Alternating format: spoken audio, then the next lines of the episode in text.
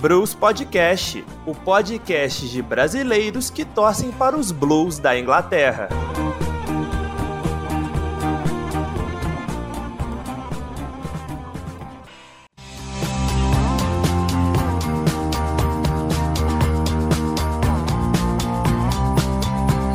Fala galera, tranquilidade? Tá começando o terceiro episódio do Bruce Podcast Extra. Aqui nós discutimos assuntos além dos nossos times, dos nossos queridos times azuis. E como tema deste episódio, nós escolhemos falar sobre a seleção inglesa. Será que o futebol vem para casa? como eles dizem, né? Football is coming home. Será que a Inglaterra tem condições de ganhar algum título importante, como a Euro, que se aproxima aí, Euro 2021, ou até uma Copa do Mundo em 2022? A gente debateu sobre o elenco da Inglaterra em uma gravação de um dos episódios do Bruce Podcast. E esse debate virou um Bruce Podcast extra. Confere aí. Uma coisa fora do tópico que eu observava é que Euro 2021, né, tá chegando a época para convocação, tá chegando a época de acontecer, né, a Euro 2021 no meio do ano. E aí eu queria saber de vocês uma coisa que dá para observar pela seleção da Inglaterra, né? São jogadores muito bons. Eu acho que o elenco da Inglaterra talvez seja um dos melhores do mundo, sem dúvidas. E uma posição que me chama a atenção são as laterais, porque é uma posição que está em escassez no mundo. Mas se você for olhar para os laterais ingleses que estão jogando, especialmente na Premier League, né? Você vai ter pelo menos umas 5, 6 opções muito boas atualmente. Se for olhar ali pela lateral direita, pega o Ambisaka, que vem jogando bem pelo Manchester United. O Alexander Arnold, que deu uma caída, mas ele é um craque da posição. O Reece James, que, embora eu não sei se o Gustavo vai concordar com isso, mas eu acho que ele tem um futuro brilhante, mas eu vejo ele mais como meio-campista futuramente. Talvez se ele receber ali pelas qualidades e atitudes dele, assim. Mas ele é um excelente lateral direito também e é jovem. E aí você vê, por exemplo, o Saka que pode jogar em diversas funções, inclusive de ala e de lateral. Tewell do Chelsea também, que é um lateral muito bom. O Luke Shaw, que tá fazendo uma excelente temporada. E assim, é uma coisa que eu acho que diferencia muito a Inglaterra pro resto das outras seleções mundiais, assim, especialmente os laterais. E aí eu queria saber de vocês, vocês acham que com o elenco que a Inglaterra tem, especialmente por essa especificidade das laterais com mais qualidade, vocês acham que a Inglaterra é a favorita para conquistar a Euro 2021 ao lado da França, que no caso é a atual campeã mundial? Primeiramente, embora eu ache que sim, a Inglaterra tem um bom elenco, eu acho esse time muito, é, como é que eu posso dizer, esses atletas muito do mesmo nível. É, você pega ali alguns poucos que são mais diferenciados, como pega ali pelo ataque, no caso o Harry Kane, ou o Jadon Sancho, ou o Rashford, e ainda assim não são jogadores tão diferenciados assim quanto o restante. Então, não, para mim, a minha seleção favorita, eu até conversei com outras pessoas. Depois da França, eu considero Portugal. Eu acho que a seleção portuguesa hoje tem um time melhor, inclusive de muita gente na Premier League.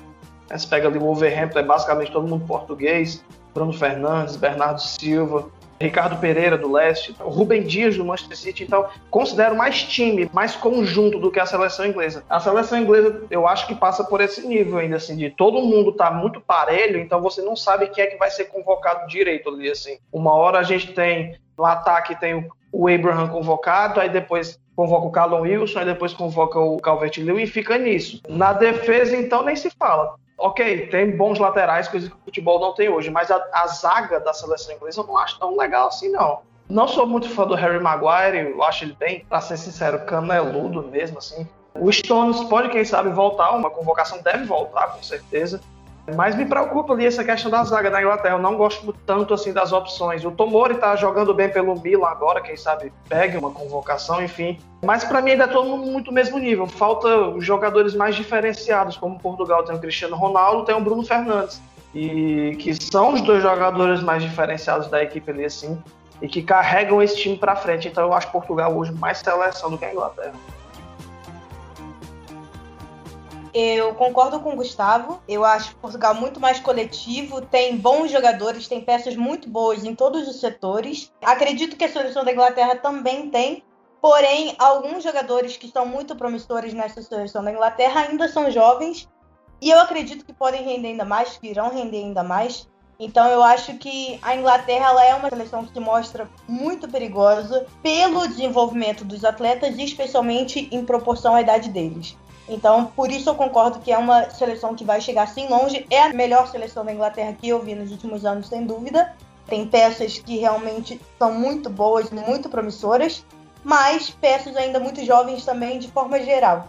Então, eu acredito que a seleção de Portugal também vem muito mais forte, vem mais coletiva e mais preparada, como você citou também, o Gustavo. Bruno Fernandes está jogando um absurdo, o próprio Rubem Dias também está jogando um absurdo, o Bernardo Silva, que é do Manchester City, eu sei o potencial que ele tem, apesar dele não ter mostrado todo o potencial dele essa temporada, ele está também é, voltando esse futebol dele, eu acredito que ele vai dar muito trabalho sim, especialmente jogando ao lado de Bruno Fernandes, onde tudo realmente fica muito mais fácil. Acredito que Portugal tem sim uma seleção bem mais coletiva que a Inglaterra.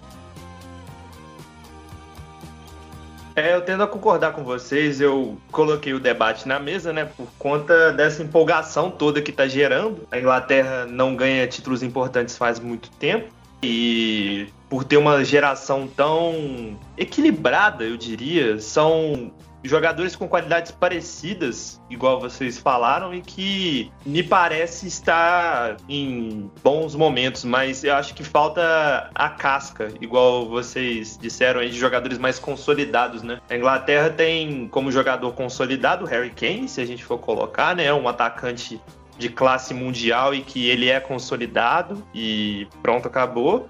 Mas se você for olhar para o meio, por exemplo, o Henderson entraria nisso pelas últimas temporadas que fez, mas ele tem essa dúvida da lesão agora. Então, são diversos jogadores jovens que talvez em um outro momento seria mais competitivo e mais cascudo, enfim. Talvez falte mais casca mesmo. Mas eu consigo ver esse time da Inglaterra se tornando um time capaz de conquistar os maiores títulos. O que eu não consegui ver, por exemplo, sei lá, na Inglaterra, geração de ouro, em que eles falavam, né? Tinha vários jogadores de alto nível, mas você não conseguia ver um time ali sendo encaixado e tal. Então eu acho que se o Southgate fazer esse trabalho bem, duvido um pouco da qualidade dele como treinador, mas enfim.